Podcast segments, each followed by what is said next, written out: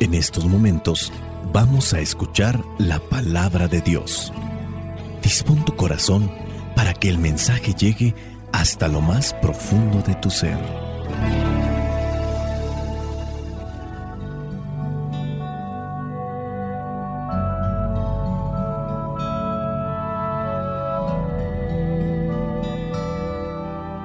El Evangelio que la iglesia nos presenta para el día de hoy corresponde a Mateo capítulo 24 versículos del 42 al 51. Dice así, Manténganse ustedes despiertos, porque no saben qué día va a venir su Señor. Pero sepan esto, que si el dueño de una casa supiera a qué hora de la noche va a llegar el ladrón, se mantendría despierto y no dejaría que nadie se metiera en su casa a robar. Por eso, ustedes también estén preparados, porque el Hijo del Hombre vendrá cuando menos lo esperen. ¿Quién es el criado fiel y atento a quien su amo deja encargado de los de su casa para darles de comer a su debido tiempo? Dichoso el criado a quien su amo cuando llega, lo encuentra cumpliendo con su deber. Les aseguro que el amo lo pondrá como encargado de todos sus bienes. Pero si ese criado es un malvado y pensando que su amo va a tardar, comienza a maltratar a los otros criados y se junta con borrachos a comer y beber, el día que menos lo espere, y a una hora que no sabe, llegará su amo y lo castigará, condenándolo a correr la misma suerte que los hipócritas. Entonces vendrá el llanto y la desesperación. Palabra de Dios, te alabamos Señor. Señor Jesucristo, nuestro divino Salvador Gracias te damos por tu infinito amor. Te escuchamos en la palabra, te recibimos y adoramos en la Eucaristía, te servimos en los hermanos.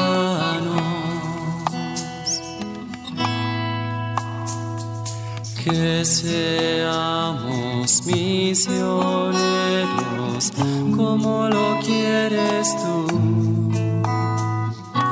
enseñando a los hombres el fuego de tu amor.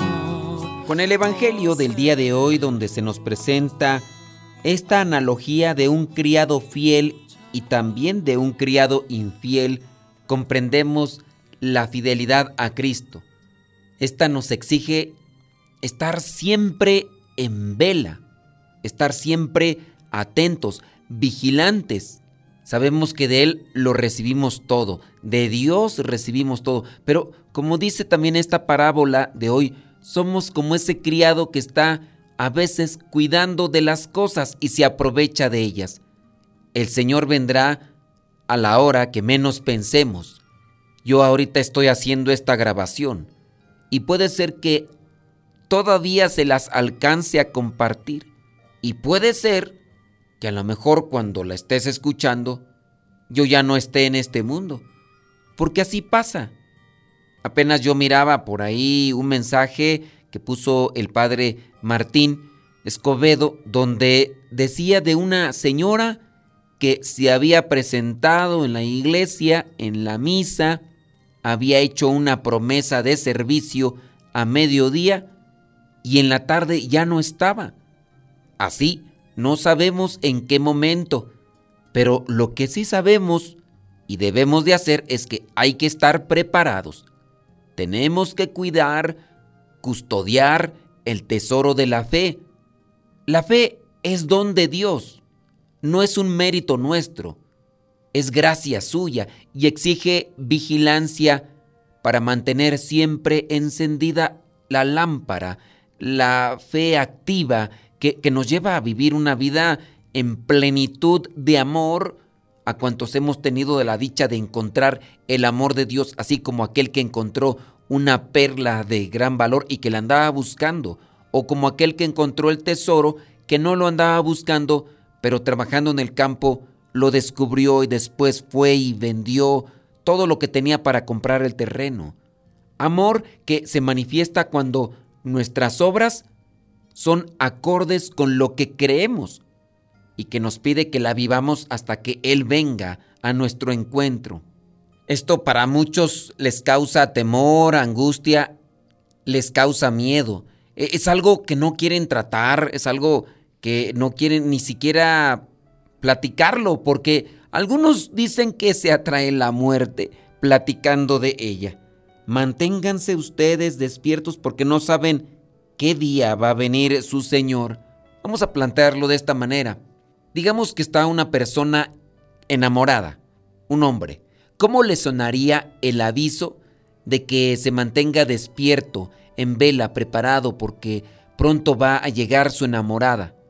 Pues yo tengo entendido que la recibiría alegre, contento, encantado, porque su gran deseo es disfrutar de la presencia de su amada. Ahora, eso vendría a ser dentro de lo que es lo sentimental, lo, lo terreno para nosotros. Y hablando de lo espiritual, hablando de lo que va a suceder después de esta vida, hablando de nuestro Creador, si nosotros nos preguntamos, ¿quién es Dios para nosotros? Es el que nos ama entrañablemente, el que ha dado la vida por nosotros, el que está dispuesto a darnos cada día su cuerpo entregado y su sangre derramada, el que nos ha prometido, después de acompañarnos constantemente en nuestro trayecto terreno, que nos va a hacer disfrutar de la felicidad total en el reino que ha preparado para nosotros desde la creación del mundo. Si yo concibo a Dios de esa manera, si es así, entonces mi corazón debería estar preparándose, alegrándose para cuando llegue ese momento, pero no hay que apresurarlo así como tampoco se puede adelantar la llegada de esa persona a la que quieres, a la que amas, a la que extrañas. En el caso de nosotros hablando de Dios de forma general, le estaremos aguardando cada día, cada minuto, cada instante con esa gozosa expectación, con esa alegría reprimida, para que cuando llegue el momento podamos abrir nuestro corazón y exponer nuestro gran regocijo. Pero si el Señor tiene rasgos negativos para nosotros, si nosotros tenemos una mala idea de Dios, nos costará mucho estar en vela y desear su venida. Y aquí entonces viene una pregunta clave. ¿Quién es Dios para ti? Ya desde la forma en que vivimos, nosotros damos a conocer quién es Dios para nosotros. Aquí en lo que es esta metáfora, donde se presenta aquel criado infiel, dice el versículo 48, si ese criado es un malvado y pensando que su amo va a tardar, comienza a maltratar a los otros, a los otros que viven con él, a los otros que trabajan con él, dice aquí a los criados, y se junta con borrachos, maltrata, anda en vicios, el día que menos lo espere y a una hora que no sabe llegará su amo llegará su hora, llegará su fin en este mundo y ¿qué sucederá? Recibirá un castigo.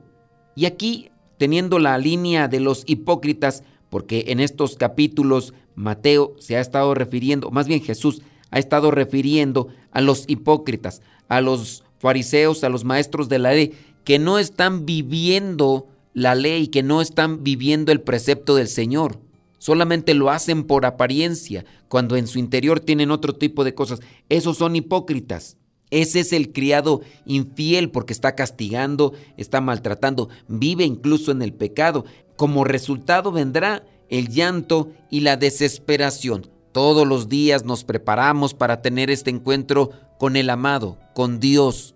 Hay que estar vigilantes tanto en el pensamiento, en lo que vemos, en lo que escuchamos, lo que estamos leyendo. Cuando nosotros hacemos el acto de contrición decimos, ¿por qué he pecado mucho de pensamiento, palabra obra y omisión. Hay que estar vigilantes a lo que estamos haciendo día con día para no tropezar y no caer en pecado. Y cuando nosotros podamos ayudar a aquellos que están en nuestro camino y si así nos lo permiten, hay que hacerlo, así como aquel que se colocaba en lo alto de un barco, ahí en una torre vigía y que como en aquellos tiempos que no había radares o cosas así que podían dar a conocer de las montañas cercanas o si es que encontraban algún iceberg o algún otro barco con el que pudiera afectarse o si es que encontraban ya cercana una playa, pues aquel que estaba allá en la torre vigía venía alertando al capitán o a los que estaban ahí en el barco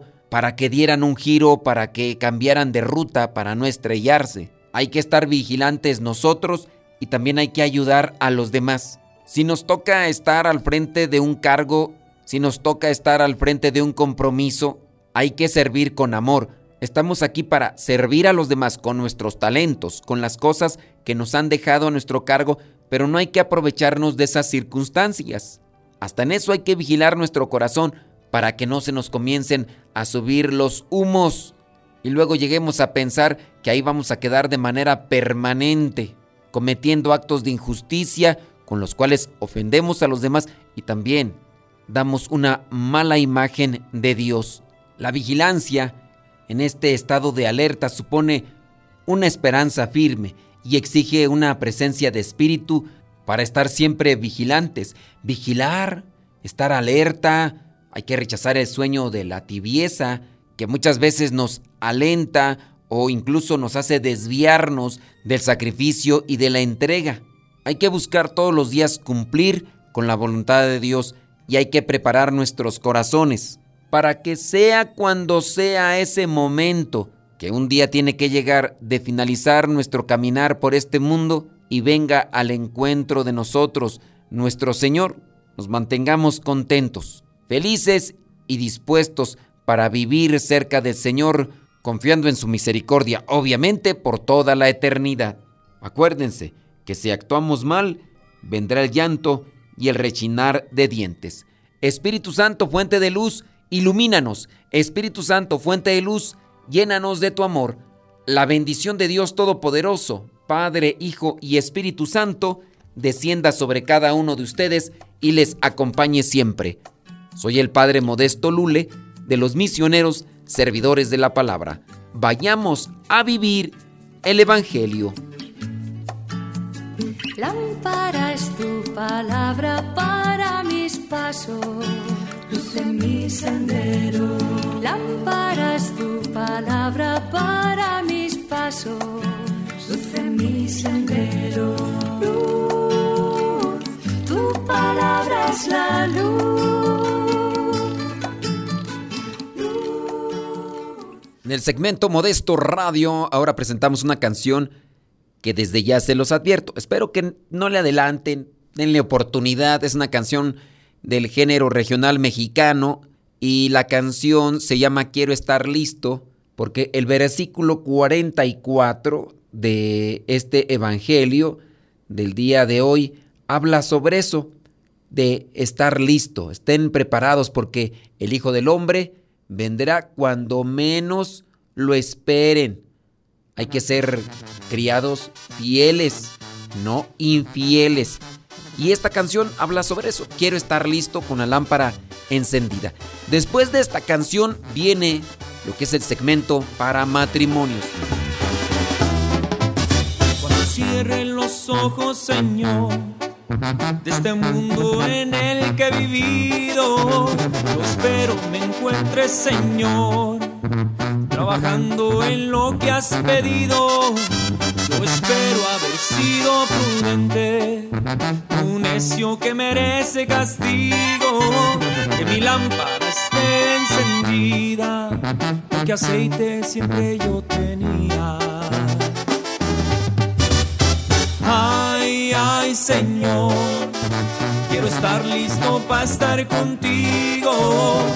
Ay, ay, Señor, cuando vengas quiero irme contigo. Ay, ay, Señor, quiero quiero estar listo para estar contigo. Ay, ay, Señor, cuando vengas quiero irme contigo.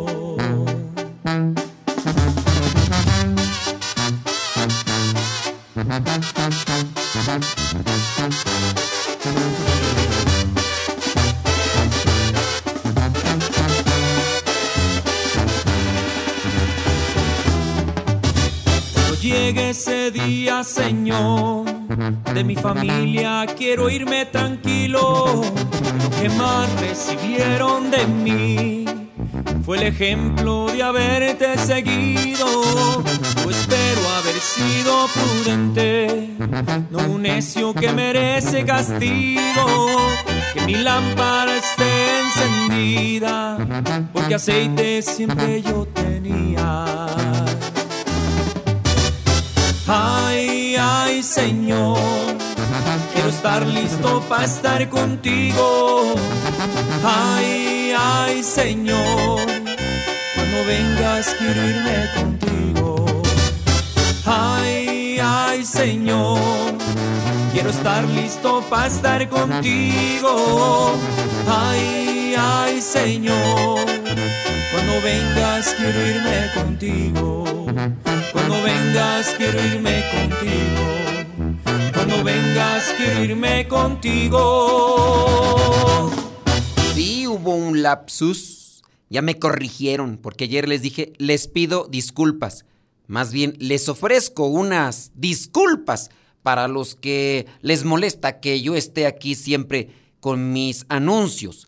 Pero, pues es una de las maneras como yo también me puedo evitar estarles diciendo dónde y cómo eh, descargar. El hecho de que yo les venga aquí a decir en su momento, ¿sabes qué? Tú puedes descargar ese segmento para matrimonios de manera individual, lo pueden descargar en el canal de Telegram y ahí también está la canción, sí, la canción con la que inicia el podcast que se llama Hoy Dios ha unido nuestras vidas. Así se llama la canción porque pues ya me estoy recibiendo mensajes y mensajes, que les comparta la cápsula, que la canción con la que inicia, ahí está en Telegram. Y no solamente esa canción, hay muchísimas canciones en el canal de Telegram. Ustedes entran, descargan o escuchan y listo. Acabamos de subir más de 11 capítulos, son 11 podcasts que nos hablan sobre el purgatorio. Digo, para los que quieran conocer más sobre esta doctrina, ahí están y pues aprovechenlos, descárguenlos. Son, son 10, no son 11, son 10 eh, podcasts que hablan sobre el purgatorio. Ahí están en el canal Modesto Lule en Telegram, pero tiene que ponerle el signo arroba después Modesto Lule. Y ahora sí, pues pido disculpas, pido, ofrezco disculpas porque estoy siempre aquí eh, haciendo esto de decirles dónde, cómo, cuándo y dónde, pero también es para las personas que lo piden o que lo están solicitando y les puede servir y les va a ayudar a los demás. Ya les dejo pues aquí el podcast para matrimonios. ¿Cómo olvidar el día en que te conocí? Nuestras almas se encontraron. Una bella amistad se convirtió en amor. No cabe duda que fue Dios quien nos unió. Desde aquel día no dejo de pensar en ti. Cada detalle tuyo me cautiva.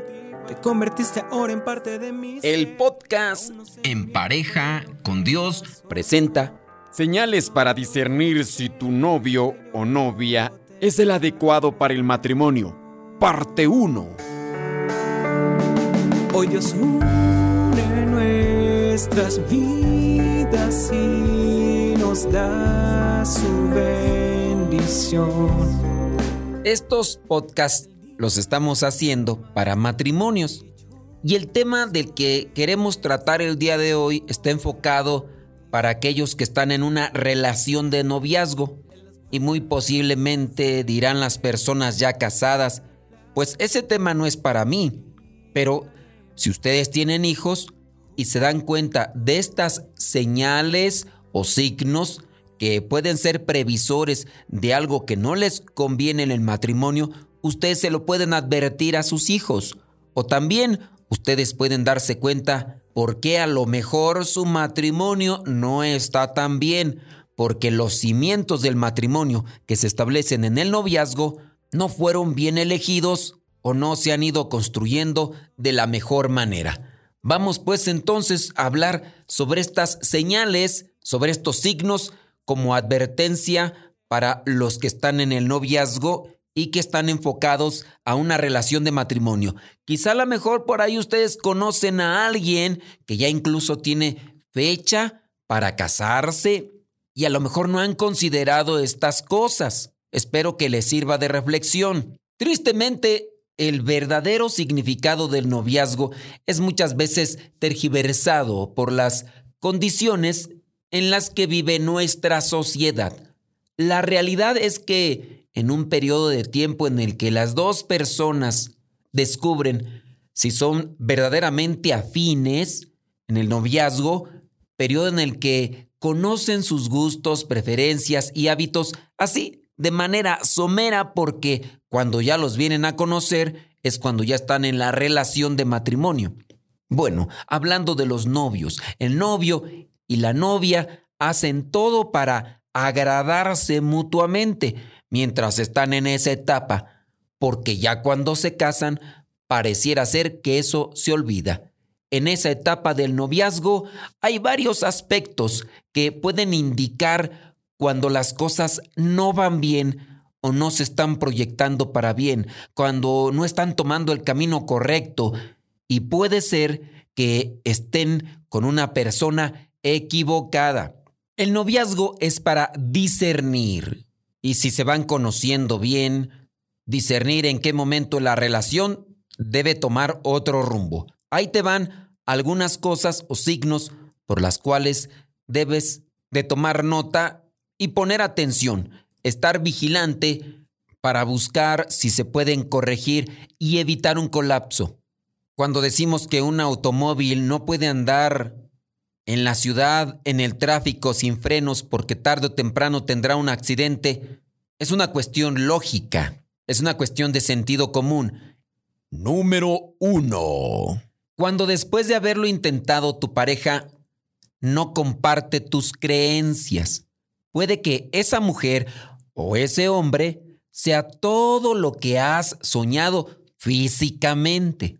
Además de eso es inteligente, gracioso, sus chistes son buenos, pero sumado a que no cree en Dios o no tiene la misma creencia religiosa que tú, se va a oponer a todos los mandatos de la iglesia, se va a oponer a tus creencias, a tus actividades. En este caso, lo más aconsejable es acercarlo a Dios o acercarla guiarlo, guiarla y motivarlo. Pero si la persona con la que estás, además de no ser creyente o aferrarse a sus creencias que son quizá contrarias o muy diferentes a las que tú tienes, lleva una vida de locos, te aleja de Dios y no tiene mucho interés en cambiar, es mejor que reflexiones y tomes una decisión sabia pidiéndole luces al Espíritu Santo. No te conviene estar con una persona de otra creencia religiosa a menos de que esta persona sea flexible y que incluso busque participar de lo que tú estás viviendo.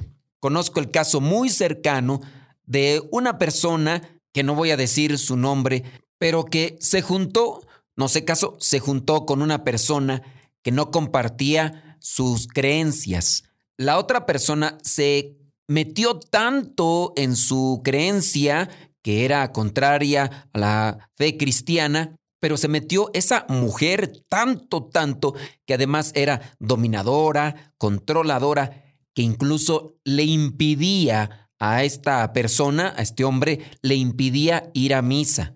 Si lo miraba rezando las oraciones cristianas, católicas, también se lo censuraba. Obviamente no se podía confesar, no podía acercarse a los sacramentos porque como estaba viviendo en unión libre, pero tenía tal persecución por parte de esta mujer que el día que me habló lo hizo a escondidas porque tenía miedo que su mujer, su pareja, lo descubriera y en este caso lo regañara. Si me estás escuchando, compadre, no dije tu nombre. Yo después le sugerí que esa relación, además de ser muy tóxica, controladora, no le convenía y que lo mejor sería separarse.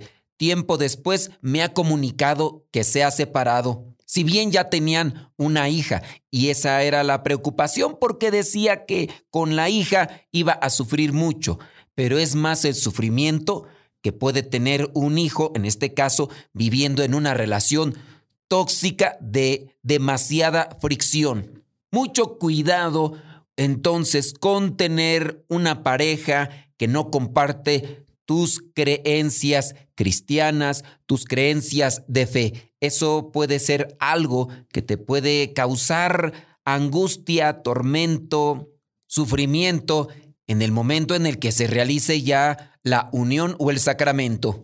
Número 2. Cuando no respeta tu religión, esta está ligada a la otra. Cuando eres verdaderamente creyente, también debes ser coherente con lo que permites y no permites. Tu pareja no debe hacer comentarios ofensivos o irrespetuosos cuando se trata de religión. Como cristiano católico debes tú conocer tu fe, Debes de practicar tu fe, asimilar tu fe, de ser firme, no permitir chistes o bromas, aunque sean catalogados como inocentes o mucho menos prohibiciones que afecten tu relación con Dios. Por ejemplo, esto de no vayas a misa, no reces el rosario, de qué te sirve rezar tanto, aquí tienes tus imágenes, o para qué haces oración antes de los alimentos, cosas de esas. Esto puede llevar a darle un mal sabor de vida a la relación matrimonial. No se pueden hacer muchas cosas porque ya se tiene la mira puesta de la otra persona que siempre te está acosando o reprimiendo por aquello que estás haciendo y que no es malo. Mejor dicho, incluso les ayuda en su relación personal y también familiar. Número 3. Cuando te falta al respeto. Acuérdate que estamos hablando de los signos que se dan dentro del noviazgo, pero que se proyectan a lo que vendría a ser el matrimonio. Cuando te faltan al respeto, cuando esto sucede, no hay marcha atrás. Es como cuando un plato se rompe. Podemos juntar las piezas y volver a pegar, pero nunca quedará como era antes. Cuando en una relación tu novio o novia te insulta en público o usa constantemente palabras y frases agresivas, se pierde el respeto y se pierde para siempre. Si permitimos que esto suceda una y otra vez y se quedan callados, será muy difícil dar marcha atrás. Tampoco se debe de hacer de manera privada, pero cuando las cosas ya han salido de contexto y comienza la agresión en público, las cosas se van a poner todavía peores, porque si la misma persona no te respetó estando otras personas en la circunstancia o en el lugar donde se encontraban, esta persona prácticamente ya no te respeta. Pueden ser sus impulsos, pueden ser su nerviosismo o puede ser algún problema psicológico. Y puedes pensar que a lo mejor con tratamiento se le va a quitar. Pero si estas cosas no van mejorando, se mantienen, no hay un progreso, más valdría que te esperes un tiempo para ver si realmente aquella persona está siendo constante con un tratamiento que le pudiera ayudar para quitarse su ansiedad, su estrés, su agresividad, sus impulsos arrebatados y todo aquello que lleva a ofenderte, denigrarte, humillarte y hacerte sentir mal. Esto puede pasar tanto del lado de los hombres como del lado de las mujeres. Algunas mujeres por lo regular no le toman atención a esto y piensan que cuando ya llegue el momento del matrimonio, esto se le va a quitar. Pero si tu pareja trae esto incluso desde el seno familiar porque dentro de su familia actúan de la misma manera, será un tanto difícil poderle sacar ese tipo de visión o forma de vida que ya él ha visto y a la cual se ha acostumbrado muy posiblemente desde que era pequeño, o a lo mejor también desde que era pequeña. No importa si ya tienen arreglada la fecha de la boda o no importa si ya tienen pagados algunos servicios. No se casen solamente por el dinero, por el compromiso. Recuerden que lo primero es lo interior. Y hablando de lo interior, no solamente es lo espiritual, sino también lo que vendrían a ser los sentimientos y la forma de vida que están llevando. Número 4. Cuando a la pareja le gusta mentir. Mentir se puede convertir en un hábito, en una costumbre. Algunas personas se escudan tras mentiras llamadas piadosas.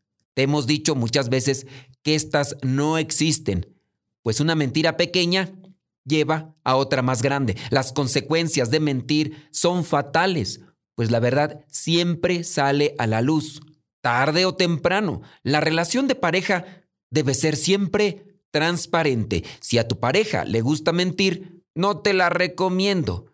¿En dónde estabas? Fui a tal parte. Después te diste cuenta que no. ¿Qué vas a hacer más al rato? Voy a hacer esto. Te das cuenta que no. Y así, mentira tras mentira tras mentira, hasta hacerse tan común y tan normal que te mentirá por cosas más graves. Número 5. Cuando promete, promete, promete, pero nunca cumple. Basta de promesas rotas. Si sabes que no puede cumplirlas, simplemente no las va a cumplir. O si tú eres de los que prometen realizar cierto tipo de cosas y no lo haces, mejor no prometas nada. Jugar con los sentimientos de los demás no es sano y al final terminarás rompiendo la confianza de la persona que más quieres. Llegará el día en que tal vez prometas de verdad, pero ya nadie estará ahí para creerte. Por cuestiones de tiempo, aquí vamos a dejar este podcast con aquellas señales para discernir si la pareja que tienes te conviene para tu matrimonio. Y si tu matrimonio ya de por sí está mal, trata de mejorar estas cosas que a lo mejor no tomaste en cuenta cuando se encontraban en la etapa de novios. Acuérdense, oración, reflexión y meditación de la palabra todos los días. Se necesita también una guía espiritual y estos mismos audios pueden estar fungiendo como una guía espiritual para tu matrimonio, porque son una orientación. Recuerda que para llegar a la santidad en el matrimonio, se tiene que llegar en pareja con Dios. Cada uno con su propia historia, con sus defectos y virtudes, distintos sueños pero mismo ideal, inmensamente amarnos por la eternidad. Desde aquel día no dejo de pensar en ti cada detalle tuyo me cautiva. Te convertiste ahora en parte de mi ser. Aún no sé muy bien qué fue lo que pasó. Solo sé que yo